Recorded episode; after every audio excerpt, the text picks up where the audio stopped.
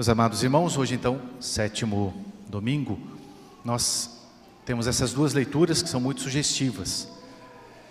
A primeira leitura de São Paulo, no capítulo 6 aos Romanos, São Paulo faz uma, uma colocação muito importante. Ele fala que quando nós éramos, está falando para os cristãos de Roma, não é? aos romanos, quando vós éreis é, escravos do pecado,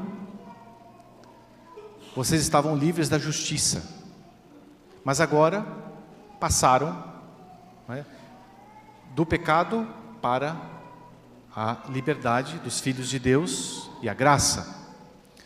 Existe uma, um paralelismo né, entre o pecado, a escravidão ao pecado, e por outro lado, a liberdade dos filhos de Deus e é, a pessoa que está agora em comunhão com Deus.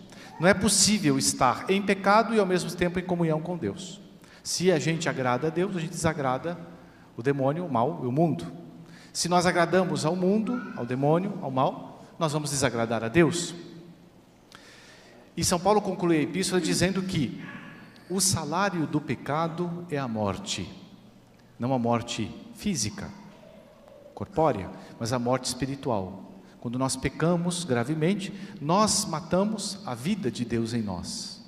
Quando nós estamos em comunhão com Deus, em estado de graça, nós estamos unidos à videira. Como Jesus disse, né? Vós sois os ramos, eu sou a videira, meu pai é o agricultor.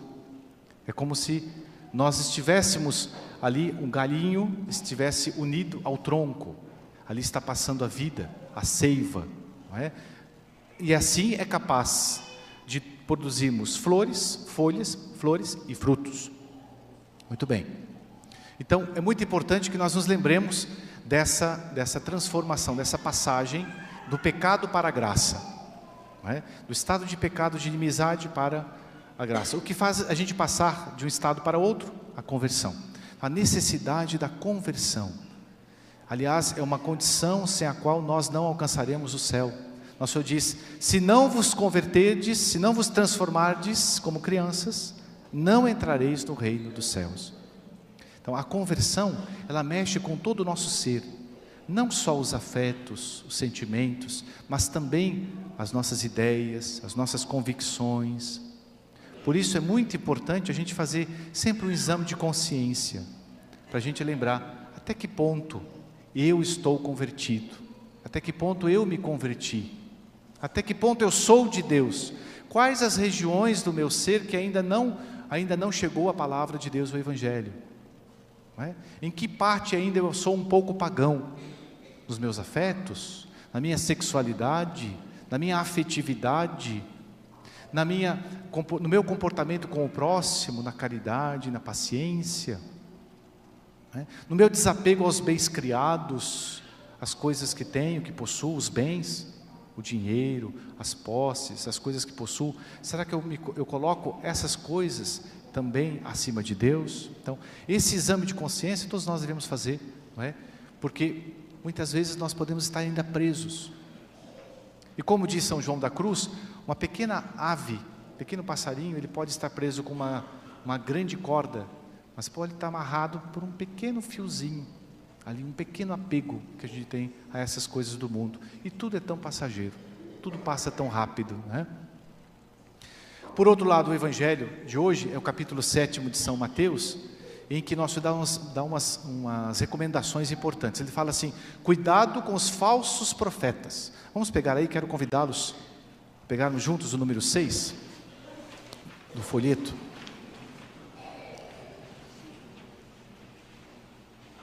Olha, naquele tempo disse Jesus a seus discípulos: Guardai-vos dos falsos profetas.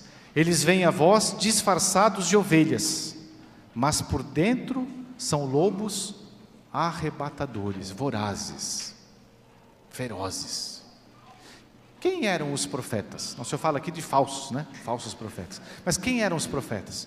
Os profetas eram, eram homens lá do Antigo Testamento, enviados por Deus, eles tinham uma missão para a própria palavra profeta, Né? Vem de proferir, nos lembra proferir, né? falar. Eles eram homens enviados por Deus para que falavam, que proferiram, proferiam coisas de Deus, da parte de Deus para o povo. Esses eram os profetas. E eles tinham grandes, duas grandes missões. Resumindo, né? A de anunciar a vontade de Deus e de denunciar o pecado do povo.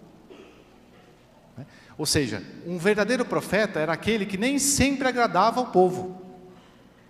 Existe o chamado profeta da, das desgraças, né? Ah, é profeta da ficou até um provérbio popular, aquele fulano de tal é um profeta de desgraça. Porque o profeta Jeremias era considerado um profeta de desgraça. Porque ele só profetizava coisa ruim para o povo. Olha, vocês vão, vai acontecer isso com vocês. Isso vai acontecer essa desgraça com vocês. Por quê? Porque ele prevenia o povo e desenganando, mostrando para eles que estavam enganados, que eles estavam errados, o caminho estava ruim, que eles estavam cometendo idolatrias, que eles estavam se esquecendo do Deus verdadeiro, que eles estavam pecando. E todas as vezes que o profeta denunciava o pecado, às vezes o povo fazia ouvido de mercador. Não, não queria saber, porque aquilo incomodava. E aí o profeta dizia: Olha, Deus vai castigá-los. E vinha o castigo divino, e eles se lembravam da palavra e voltavam para Deus. Faziam penitência e convertiam. Isso é muito comum na história da salvação do povo antigo, né? Então, o profeta que denunciava o pecado, o povo que não queria saber, caía no pecado, desobedecia a Deus, era castigado por Deus, não porque Deus seja mau, mas para que aquele povo acordasse né, e se lembrasse da verdade, do caminho correto. E aí eles se convertiam, se arrependiam. É muito comum isso no Antigo Testamento e muito comum também no Novo Testamento, né, conosco. Muitas vezes a gente precisa levar alguns chacoalhões de Deus para a gente voltar para Deus. Às vezes é uma pessoa que a nossa família que fica doente. Às vezes nós perdemos uma pessoa que amamos. Às vezes o infortúnio, a desgraça bate na porta da gente. A gente perde tudo. Né? Às vezes é uma dificuldade, uma doença, enfim, uma provação grandiosa. É Deus que nos visita. A imitação de Cristo diz que Deus nos visita pela consolação e pela desolação. Bom, mas os falsos profetas, aonde que entram aí? Os falsos profetas, eles faziam o contrário dos verdadeiros profetas. Eles, em vez de denunciarem o pecado do povo e dizer, olha, vocês estão indo por um caminho de condenação, esquecendo de Deus, cometendo idolatria, os falsos profetas diziam: não, muito bem, vão, vão graças a Deus está tudo bem, muito bem, obrigado. Não precisa mudança de vida nenhuma, vocês estão no caminho certo. Então o falso profeta, ele falava não por parte de Deus, da parte de Deus, mas ele falava da parte de si mesmo. Os falsos profetas tinham certas características, por exemplo, eles eram dinheiristas, e queriam dinheiro, não queriam ver o bem do povo, eles queriam usar do povo. Né? Depois, o falso profeta não era enviado por Deus, era enviado por si mesmo ou ou pelo mal. Por que, que Nosso Senhor fala isso então no Novo Testamento agora para a gente, né? Guardai-vos dos falsos profetas. Primeiro, porque eles existem. Eles existem. Onde eles estão? Eles podem estar no mundo, infelizmente, podem estar também no seio da igreja. Não falta na história da igreja exemplo disso, nos hereges, né? os grandes heresiarcas, as pessoas que desviavam as pessoas do caminho certo. E pode estar dentro da gente. Então, no âmbito mais amplo, o falso profeta é aquela pessoa que tem uma grande influência na mídia. Pensemos nós nesses influencers, youtubers, né?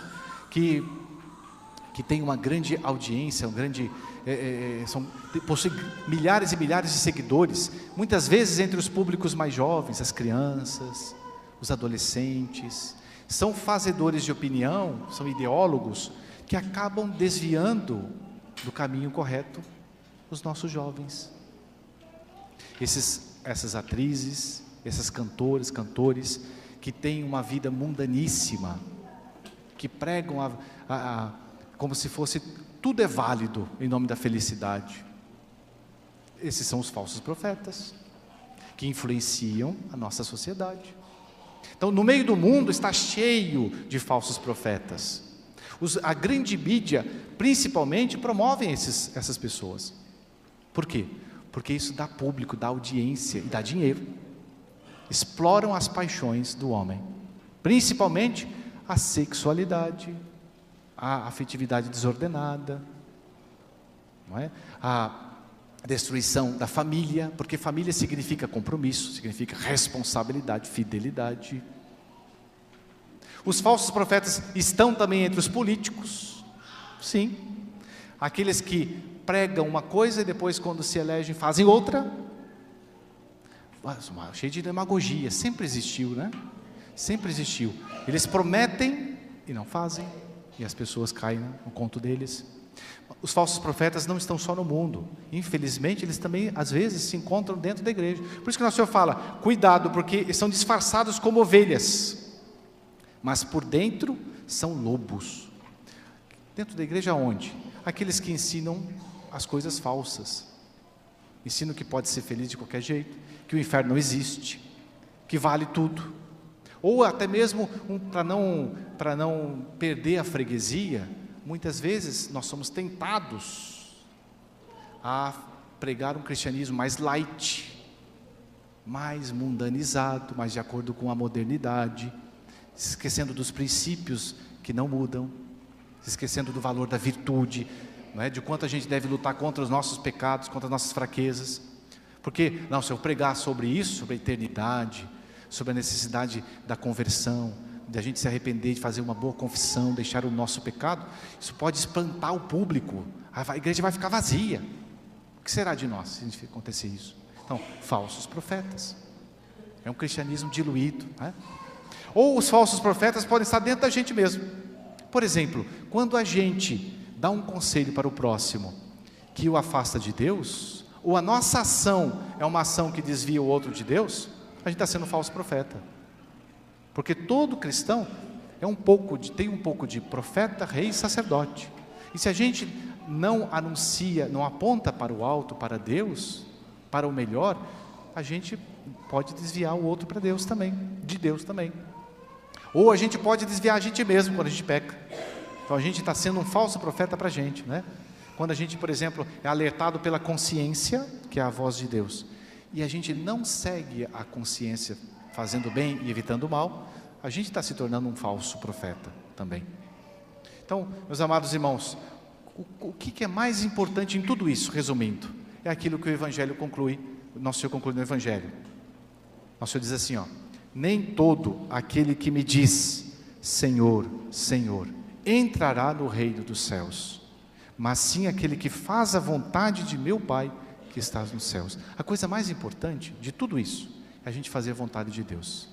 Em resumo, é estarmos unidos em comunhão com Deus pela graça. Porque se a gente estiver pela, unido a Deus, nosso Senhor vai nos iluminar através da sua graça o bem que a gente deve fazer e o mal que a gente deve evitar. Louvado seja nosso Senhor Jesus Cristo. Para sempre seja louvado.